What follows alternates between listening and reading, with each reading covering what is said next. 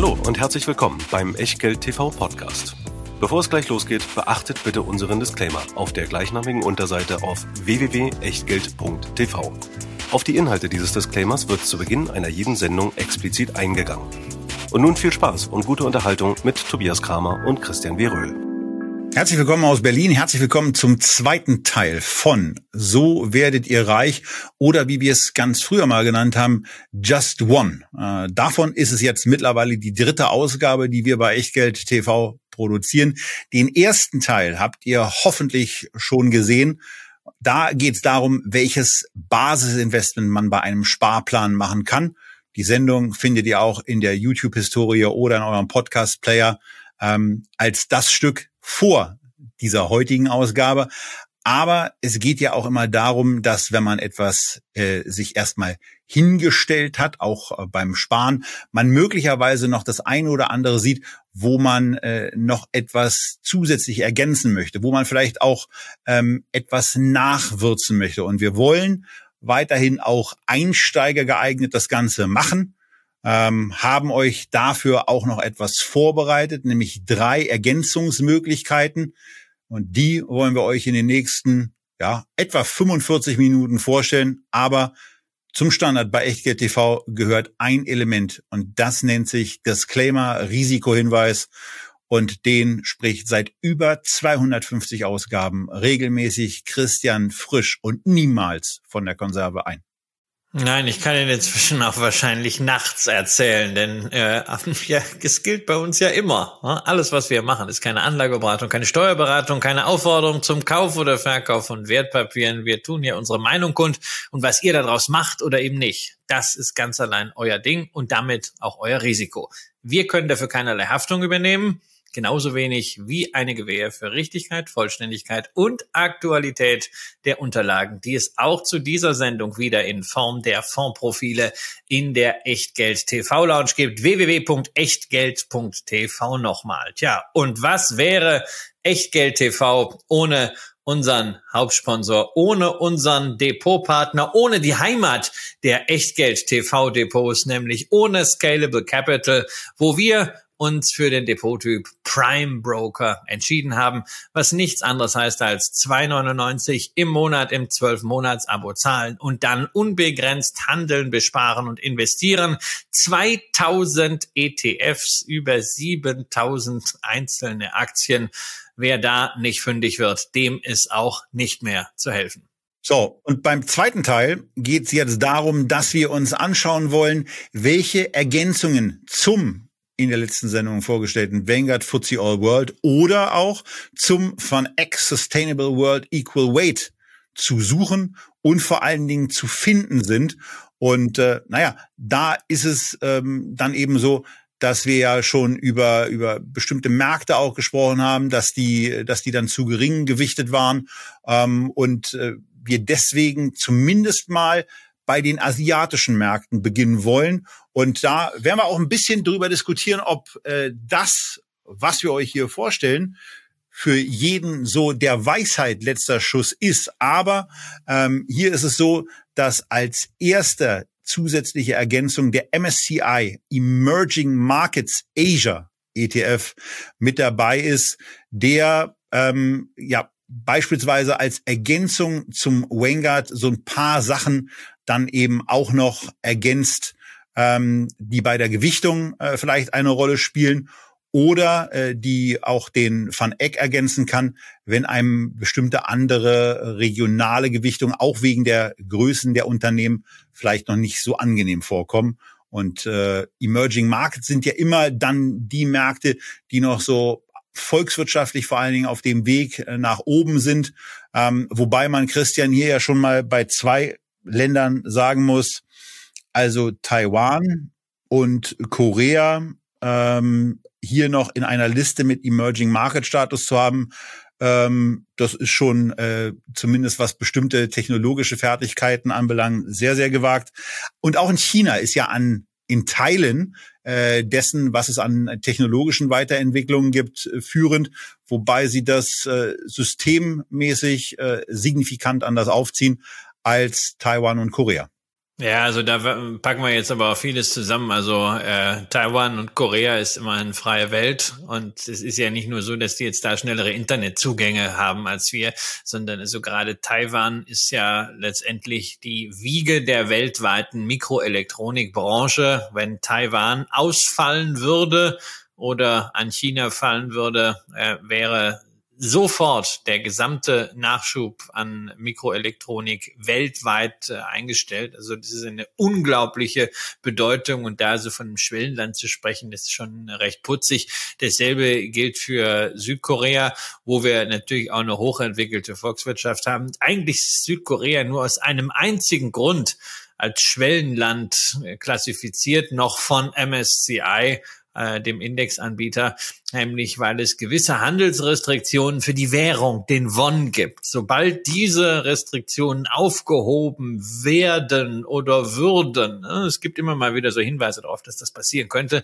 ähm, wäre Südkorea sofort bei den etablierten Ländern einsortiert und würde natürlich aus diesem MSCI Emerging Markets Asia dann auch rausfliegen.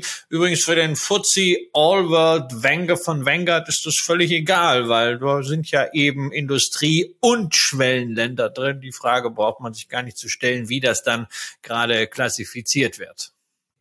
Ja, aber ein Thema kann ja zumindest sein, wie man mit der Gewichtung dabei einverstanden ist. Und da kann man natürlich auch etwas dafür tun, dass dieser Markt, äh, wo die Volkswirtschaften eben auch noch äh, in, in starkem Wachstum äh, sich befinden, äh, eine, eine Alternative darstellt. Ähm, wenn wir ein bisschen über den Fonds von seinen, von seinen Basisausstattungen sprechen, ist hier hervorzuheben, wir haben wieder auch ein sehr günstiges Produkt hier ausgewählt mit 0,2 Prozent äh, Gebühren pro Jahr, in dem immerhin 1,45 Milliarden Euro investiert sind. Äh, hier ist es so, dass 663 Aktien insgesamt im Fonds enthalten sind und der Top 10 Anteil, der liegt bei immerhin 27 Prozent. Ja, und ich meine, also das macht ja auch insgesamt dieser Fonds Sinn von der Logik her. Also wenn wir dann äh, in der letzten Sendung vorgestellten äh, Fun Egg Sustainable Equal Weight packen, denn da sind eben genau diese Länder, die hier in diesem ETF enthalten sind, nicht drin. Das ist also durchaus auf der Länderebene komplementär.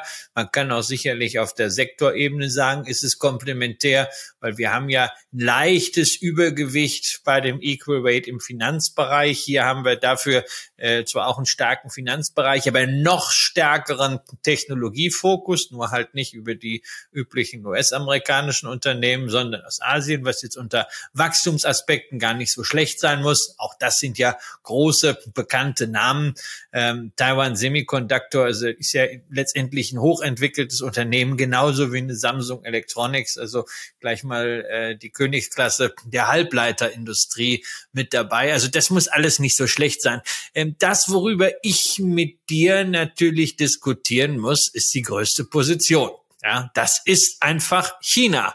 Ähm, da haben wir zwei Themen. Das eine ist, ist China grundsätzlich überhaupt äh, noch investierbar nach dem, was wir gerade so gesehen haben bei dem Parteitag der Kommunistischen Partei, die Abkehr von der alten Wachstumsideologie hin zum Thema nationale Sicherheit und äh, noch mehr Dirigismus, noch mehr Überwachungsstaat. Und das zweite Thema ist, wenn wir sagen, China ja, wollen wir, ähm, ist China dann hier richtig reflektiert? Denn in China haben wir ja eine ganze Reihe von unterschiedlichen Aktienklassen und die Festlandaktien sind ja hier nicht mit drin, die sogenannten A-Shares. Und da fehlt zum Beispiel äh, eine Quaichomotei, äh, ein Schnapshersteller. Hm, sagt man jetzt, oh, ist das jetzt so wichtig, dass da so ein Schnapshersteller drin ist? Naja, ist halt nur Pass pro Toto. Ähm, ist nämlich das größte chinesische Unternehmen, nur halt auf dem Festland im Schwellenland selber gehandelt und nicht an den Auslandsbörsen. Es ist im Übrigen auch deswegen das größte chinesische Unternehmen, weil ähm, Unternehmen wie Alibaba und Tencent in den letzten 12, äh, 15, 18 Monaten radikal an Wert verloren haben. Ähm, und an Börsenkapitalisierung verloren haben. Ich war ganz gespannt, was du jetzt sagst, äh, worüber du da reden willst. Ähm, bei den bei den Top-Werten, ich wusste nicht, ob du über das Land reden willst. China 35,5 Prozent gewichtet oder möglicherweise auch Taiwan Semiconductor. Äh, das ist im Grunde genommen ja die gleiche Auswirkung, äh, die auch durch den äh, durch den durch den Kongress der kommunistischen Partei da gerade zum Ausdruck gekommen ist, nämlich eine wesentlich aggressivere Artikulation äh, des Anspruches auf eine, auf, ja, auf die Zugehörigkeit Taiwans zu China.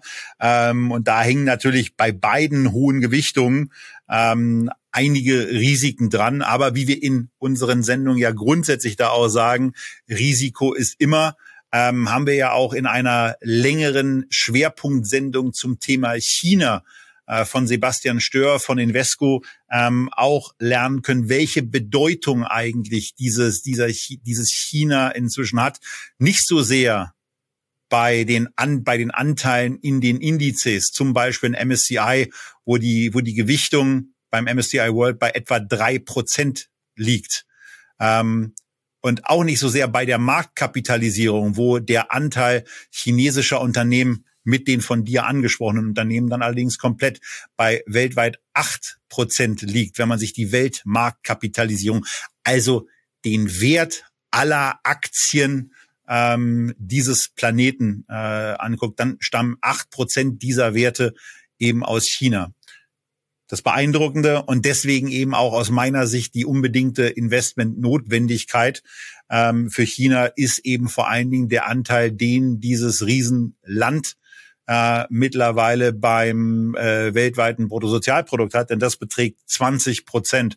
Und das war für mich ja eines der eines der wichtigsten Learnings aus dem Gespräch mit Sebastian Stör, ähm, als wir über China gesprochen haben, äh, dass das eben auch dazu führen wird, dass über kurz oder lang andere Indexkonzepte chinesische Aktien höher gewichten werden.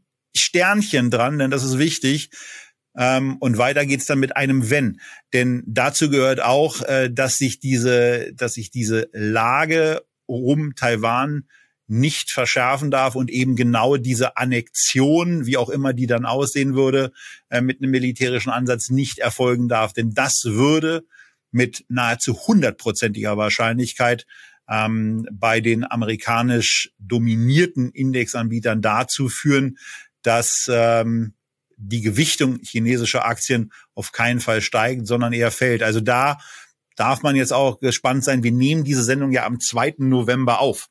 Das ist für uns deswegen chinesisch äh, aus der aus der aus der Perspektive und der Blickrichtung nach China bisschen undankbar deswegen, weil Bundeskanzler Scholz äh, jetzt gerade nach China gereist ist, um dort auch mal vorzufühlen, wie eigentlich dieses ähm, ja auf dem auf dem Parteitag äh, etwas stärkere ähm, und äh, sehr selbstbewusste Auftreten, wie sich das in der in der Konsultationspraxis dann überträgt. Und vor dem Hintergrund äh, ja muss man da gespannt sein, was passiert und äh, was die Welt garantiert äh, nach dem Jahr nicht gebrauchen kann, ist eine weitere Eskalation ähm, in Taiwan. Das Problem ist dann eben immer, wie es in der Politik so üblich ist, ähm, da haben ja dann äh, die Machthabenden äh, das letzte Wort und dieser Machthabende ist eben Xi und der hat schon deutlich gemacht, äh, dass er, naja, sagen wir mal so, die Rabaukenärmel so ein bisschen hochkrempelt. Ja, ja, also man muss da ja Angst haben. Ne? Also als der Bundeskanzler das, das letzte Mal äh, bei Putin war, ging wenige Tage später äh, der Krieg los, ja. Und äh, auch, auch dort war das ja mit dem Eindruck und so jetzt alles nicht so nicht so weit hin und seitdem wird fleißig herumlaviert. Also man muss ganz klar sagen, wer sich für diesen iShares Emerging Asia entscheidet, braucht eine positive Grundhaltung äh, zu China. Ansonsten ist das Produkt völlig sinnlos und sollte gleichzeitig wissen, dass China nicht ordentlich abgedeckt wird. Ja, ich persönlich bin der Meinung, wenn ich eine positive Grundhaltung zu China habe, dann brauche ich kein Emerging Markets Produkt oder sonst etwas, dann brauche ich ein China Produkt und da haben wir zum Beispiel ein S&P China 500 oder den MSCI China All Shares, den wir im Gespräch äh, mit Sebastian Stör ausführlich vorgestellt haben. Und dann kann ich mir dazu ein Emerging Markets ETF ex-China packen oder wir haben eine Sendung gemacht, Chile, äh, China, Indien, Lateinamerika und Indonesien. Vier ETFs als Alternative zum MSCI Emerging Market. Das wäre für mich persönlich immer die sinnvollere Alternative verglichen mit diesem iShares Emerging Asia aus den äh, genannten Gründen. Bei aller Logik, die durchaus diese Beimischung innewohnt im Verhältnis zu diesem FunEgg Global Equal Weight. Ähm, ich mache es mir da einfach. Ich hatte ja den Vanguard FTSE All Shares nominiert und ich sag mir, tja, da sind zwar nur nominell 3,8 Prozent China drin. Auch da fehlen übrigens die A-Shares. Ein ganz kleiner Anteil nur ist nicht der Rede wert. Aber ähm, ich darf ja nicht vergessen, China ist ja auch in anderen Aktien drin, die zum Teil ganz anders klassifiziert sind. Zum Beispiel Volkswagen ist klassifiziert als Europa.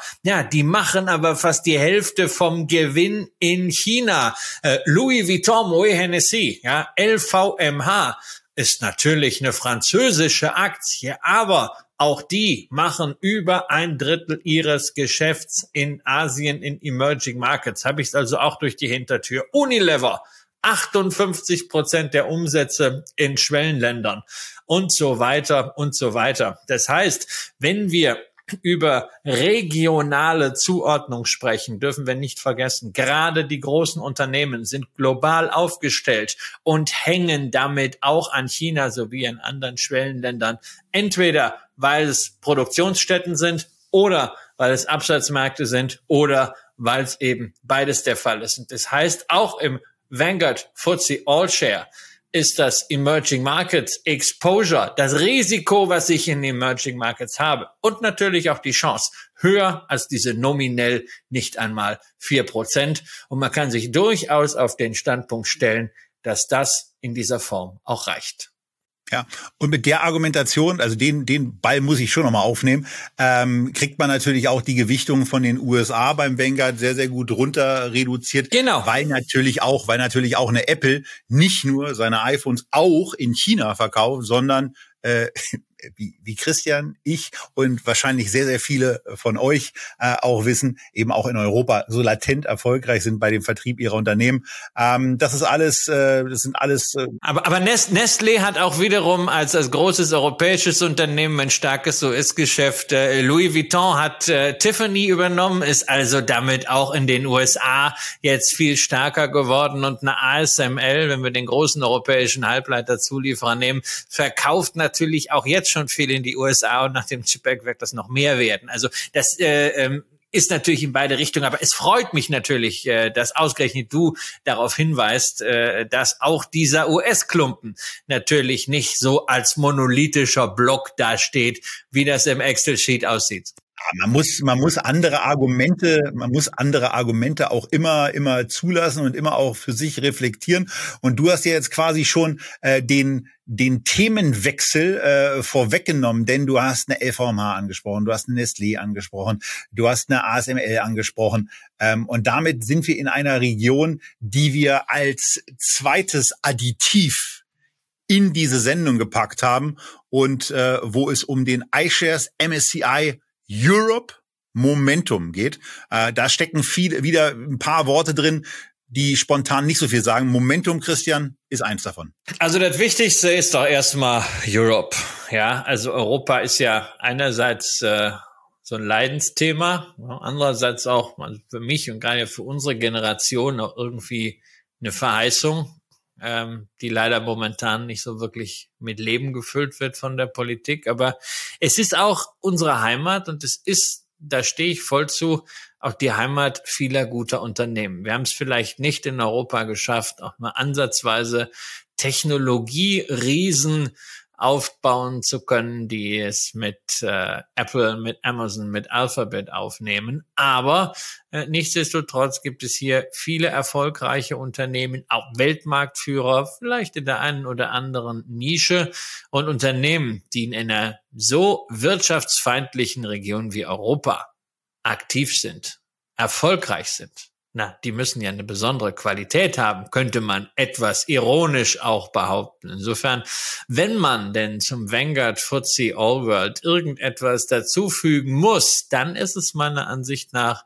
ein Produkt, was das Gewicht Europas etwas stärker betont und da gibt es natürlich unterschiedliche Möglichkeiten. Man kann auch da sagen, man nimmt einen Europa-ETF, der genauso konstruiert ist, also nach Börsenwert sortiert und auswählt und gewichtet die größten europäischen Unternehmen dann mit dem höchsten Gewicht ausstattet. Da gibt es zum Beispiel auch gute Alternativen wie der von Vanguard, zum Beispiel den Vanguard Developed Europe oder den Vanguard Developed Europe ex-UK für diejenigen, die sagen, na ja, also diese Brexit-Wirtschaft, die möchte ich draußen halten. Man kann auch den Stocks 600 nehmen mit den 600 größten europäischen Unternehmen. Ich habe mich für eine etwas andere Alternative entschieden, weil ich dachte mir, na ja, wenn der Vanguard schon so breit ist, dann kann ich doch als Zweitprodukt, als Beimischung etwas nehmen, was stärker fokussiert ist, was eine Auswahl trifft aus dem, was theoretisch investierbar ist, was nur ungefähr 30 Prozent des Marktes investiert und auch da nicht irgendwie nach Gutdünken auswählt, sondern diejenigen Aktien nimmt, die eine alte Börsenregel befolgen. Stay with the trend. The trend is your friend. Ausgewählt beim Momentum Index werden immer die Aktien jedes halbe Jahr, die gerade den stärksten Aufwärtstrend zeigen, weil wissenschaftliche Forschung über Jahrzehnte belegt, dass genau diese Trends eben stabiler sind, als man denken würde und dass diesen Trends zu folgen langfristig zu Überrenditen gegenüber dem Gesamtmarkt führt, nicht nur, weil man vielleicht immer die besten Aktien auswählt, sondern wenn man vor allen Dingen diese Luschen rausstreicht, die kontinuierlich fallen. Also sowas wie in den letzten 20 Jahren beispielsweise eine Deutsche Bank. Und genau dieses Aussieben mittels des Momentum-Mechanismus, das übernimmt dieser ETF, der relativ gut fokussiert ist mit 122 Werten, gleichzeitig aber dafür sorgt, dass hier keine Klumpen entstehen,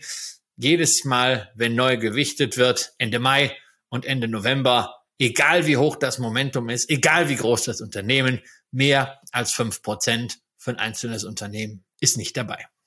Ja. Und das ist eine praktische Geschichte, die mit 0,25 Prozent pro Jahr an Kosten zwar in dieser Doppelfolge das teuerste Investmentangebot darstellt. Aber auf der anderen Seite, wenn ihr euch mal überlegt, was da an Arbeit auch dahinter steckt äh, und auch gerade an äh, ja Justierungsaufwand, der alle halbe Jahre dann eben auftritt, äh, eben glauben wir, ein sehr, sehr angemessener Preis für eine äh, sehr beeindruckende Leistung, die A da drin zu sehen ist, was da eigentlich passiert, also was das grundsätzliche Leistungsversprechen ist und die ganz nebenbei gesagt sich ja dann auch in einer sehr, sehr positiven Entwicklung niederschlägt. Und zwar in einer Entwicklung, in der man alles sieht, was eine, was eine Wertpapierentwicklung eigentlich haben soll. Nämlich erstens, wie das äh, bei unseren in 2008 beginnenden Grafiken in der Regel der Fall ist, erstmal mit einem sehr, sehr, sehr schlechten Start. Denn es ging dann erstmal los, dass sich dieses Investment mehr als halbiert hat. Also da muss man dann schon mal auch was mitbringen, ähm, äh, was, äh, was Peter Lynch, über den wir vor kurzem eine Folge gemacht haben, mit äh, Stärke im Magen beschrieben hat. Er hat äh, das gemacht, an der, an der Börse kann eigentlich jeder Erfolg haben, aber man muss eben auch den entsprechenden Magen dafür mitbringen, um solche Phasen auch durchstehen zu können und dann auch zu sagen, ja, es sieht zwar jetzt, was die Kurse anbelangt, nicht gut aus, aber die werden schon wieder steigen. Das Zweite, was die Echtgeld-TV-Grafik hier sehr, sehr schön zeigt, ist, dass eine Investmentstrategie nicht in jeder Phase Outperformance generiert, auch wenn es eine langfristige Outperformance hier ja klar zu sehen gibt, die eben so aussieht, dass der Indexwert beim MSCI Europe Momentum bei etwa 232 liegt, also sich der Index oder das Investment um 132 Prozent nach oben entwickelt hat, während der Stocks 600 Europe nur bei 175 steht, mithin sich dieses Investment um 75 Prozent nach oben hin entwickelt hat. Aber ihr könnt beispielsweise in den Jahren 2009 bis 2000 bis Mitte 2011 sehen, dass in dieser Phase der Stocks 600 Europe besser lief als das hier vorgestellte Indexkonstrukt und sich dann erst über die Zeit dann aber auch mit einer sehr, sehr ordentlichen Vehemenz diese Outperformance von immerhin über 50 Prozent in diesen, äh, was haben wir, fünf, knapp 15 Jahren ähm, bewerkstelligen ließ. Rendite im Durchschnitt 5,8 Prozent pro Jahr. Ähm, äh, wenn man, wenn man das Glück beispielsweise hatte, äh, dass man eben nicht Anfang 2008, sondern vielleicht äh, erst so Ende 2011 investiert hat, würden alle diese Werte besser aussehen. Aber wir machen es hier eben, äh, sofern es möglich ist, sehr, sehr gerne so, dass wir ähm, den, das, das Jahr der, der Finanzkrise ähm, gerne mit aufnehmen. Also in dem Jahr, in dem Beer Stearns ähm, einer Pleite knapp entging, in der Lehman das gleiche nicht gelungen ist und wo es dann äh, über einen äh, spektakulären Handelsverlust am Jahresanfang 2009 bei, 9 bei einer französischen Großbank ähm, ganz, ganz viele negative Nachrichten gab und Gründe, Aktien zu verkaufen.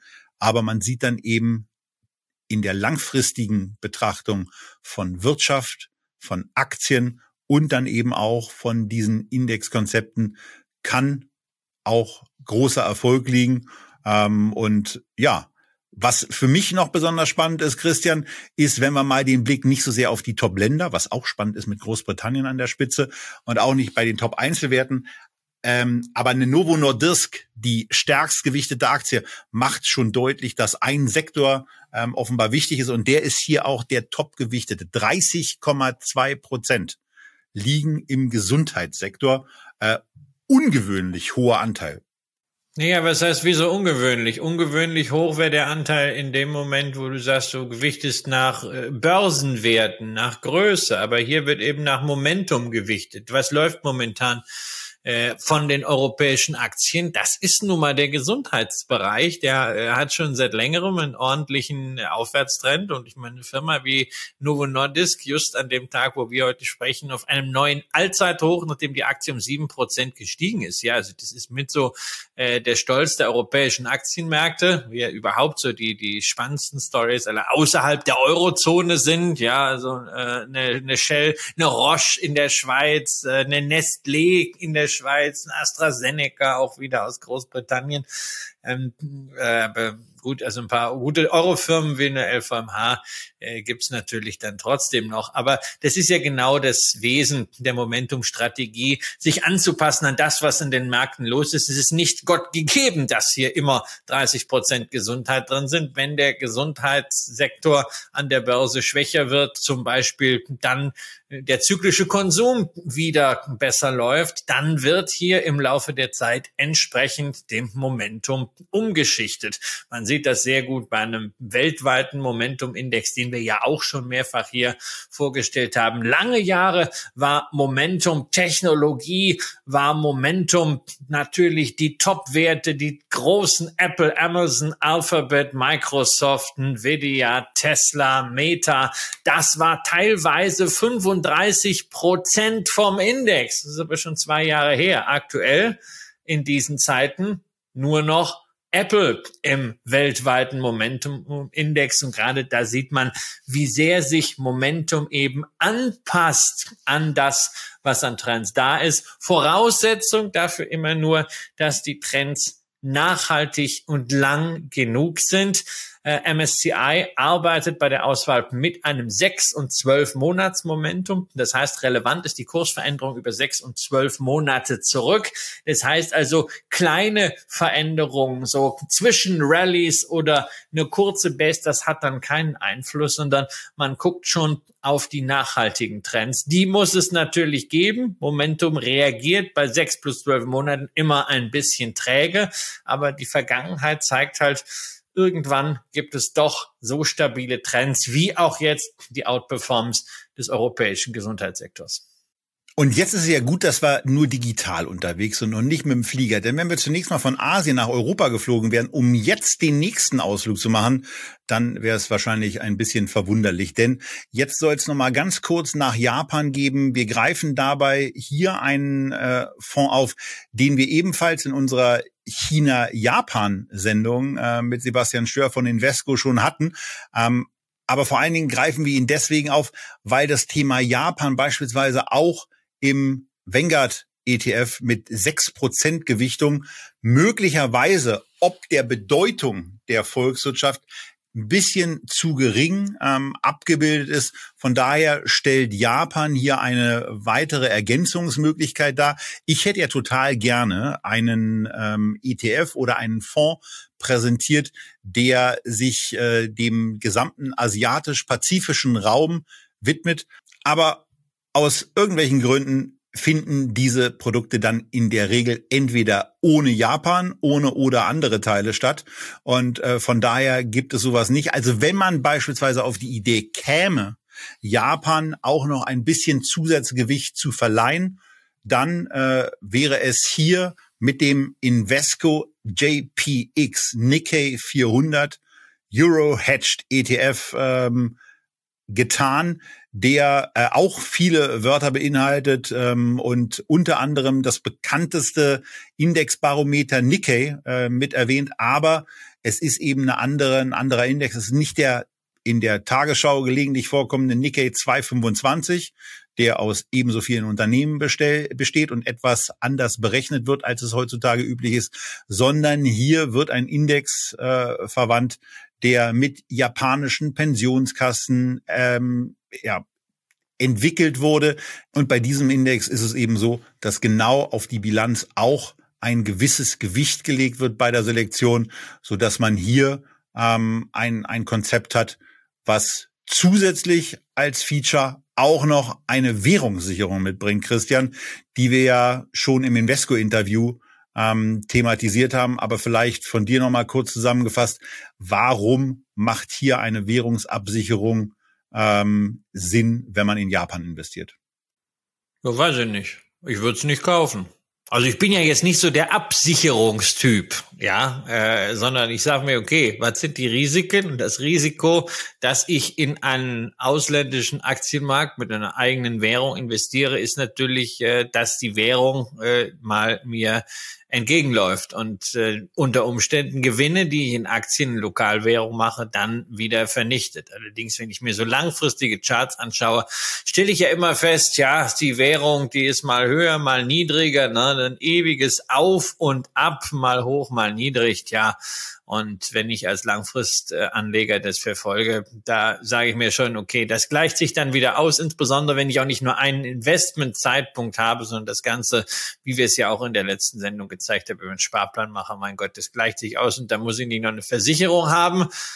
Was hier für die Versicherung natürlich spricht, ist, äh, anders als im privaten Leben, kostet sie nichts, sondern mit dieser Versicherung kann man tatsächlich Geld verdienen. Denn der wesentliche Ankerpunkt für die Versicherung ist die Differenz zwischen den Zinsen in Japan, also im Yen-Bereich und in Europa, sprich im Euro. Und in Yen sind die Zinsen wirklich, die Leitzinsen noch bei negativen Werten und äh, auch die Renditen ansonsten am Markt werden von der Bank of Japan wirklich auf diesem Null- und Negativniveau gehalten, während wir hier in Europa na, zumindest hier wieder ein bisschen Zinsen haben, nicht so viel wie in den USA, aber dadurch, dass die Zinsen hier etwas höher sind als in Japan, ist einerseits der Euro stark in Relation zum Yen, was zunächst mal für Investoren, die hier in Europa japanische Aktien haben, schlecht ist. Aber gleichzeitig dieses Risiko zu sichern, kostet damit kein Geld, sondern bringt sogar noch ein bisschen was. Gibt noch ein paar andere Faktoren. Das heißt also, wenn man das Risiko hier nicht möchte und nur die japanischen Aktien will und sagt, komm, es ist mir völlig egal, ob die Währung jetzt gut oder schlecht läuft, Hauptsache der japanische Aktienmarkt läuft, dann kostet das im Moment kein Geld. Und wer beispielsweise sagt, dass Ihnen diese Währungsabsicherung, ähm, wie, wie Christian eben am Anfang zumindest gesagt hat, vielleicht nicht so wichtig ist, äh, und wer sagt, das, das soll ja langfristig sein und deswegen interessiert mich das nicht so, der findet in der Invesco-Sendung zu Gast at Echtgeld TV eben auch noch Informationen zu dem nicht währungsgesicherten JPX Nikkei 400 und kann sich dann entscheiden, ob er eine solche währungsgesicherte oder nicht währungsgesicherte Investition vornehmen will, um dann in einer gewissen Dosierung ähm, auch Japan vielleicht bei einem bei einem Vanguard Investment äh, auch höher zu gewichten. Und ähm, ja, das wären jetzt noch drei Alternativen, drei Additive zu den zwei in der ersten Sendung von Just One 3 vorgestellten Investmentprodukten, wobei nach wie vor gilt. Erstens, wenn ihr mit einem dieser beiden anfangt, habt ihr anderen Menschen schon ganz, ganz vieles voraus. Wenn ihr das dann obendrein auch noch über 10, besser 20 Jahre durchhaltet ob nur mit diesem oder dann zukünftig eben auch mit anderen, dann seid ihr auf einem sehr, sehr guten Weg, euch ein deutlich stärkeres finanzielles Polster zu schaffen, als es mit anderen Investments in der Regel möglich ist. Das Wichtige haben wir an verschiedenen Stellen hier angesprochen, ist vor allen Dingen, dass ihr durchhaltet, dass ihr euch auch von stark negativen Phasen nicht ins Boxhorn in eine Verzweiflung treiben lässt, sondern äh, eine Einstellung mitbringt, die im Leben generell ganz gut ist, dass nämlich am Ende alles gut wird. Und wenn es eben aktuell noch nicht gut ist, dann ist es eben auf keinen Fall das Ende. Und äh, damit sind wir mit diesem Zweiteiler Just One, dritte Ausgabe, so werdet ihr reich. Durch fangt vor allen Dingen wirklich an. Seht zu, dass ihr Gehaltserhöhungen zu mindestens 50 Prozent zu einer Aufstockung eures Ansparen benutzt. Schaut hier regelmäßig mit rein oder schaut auch noch mal in vergangenen Sendungen mit bei, was es mit dieser Chili-Geschichte eigentlich so auf sich hat. Wie beispielsweise auch das währungsungesicherte Japan-Produkt genauer funktioniert und welches euch davon eher interessiert. Wir haben in unserer äh, YouTube-Historie über 250 Videos, ähm, die ihr auf keinen Fall alle gucken müsst. Aber so zwei, drei zur Ergänzung bieten sich an. Aber das Wichtigste ist anzufangen, durchzuhalten. Das Allerwichtigste ist, dass ihr dabei gesund bleibt, damit ihr möglichst viel von dem, was ihr euch an Vermögen aufbaut, auch dann habt, wenn ihr vielleicht nicht mehr arbeitet, wenn ihr viel mehr Urlaub machen wollt. Dabei wünschen wir euch alles Gute, bleiben, wenn es nach uns geht, euch auch noch das eine oder andere Jahrzehnt erhalten und freuen uns darauf, wenn ihr hier wieder mit dabei seid und sagen Tschüss aus Berlin, bleibt gesund, fangt an zu investieren und schaltet das nächste Mal wieder ein, wenn es heißt Echtgeld TV aus Berlin. Ciao.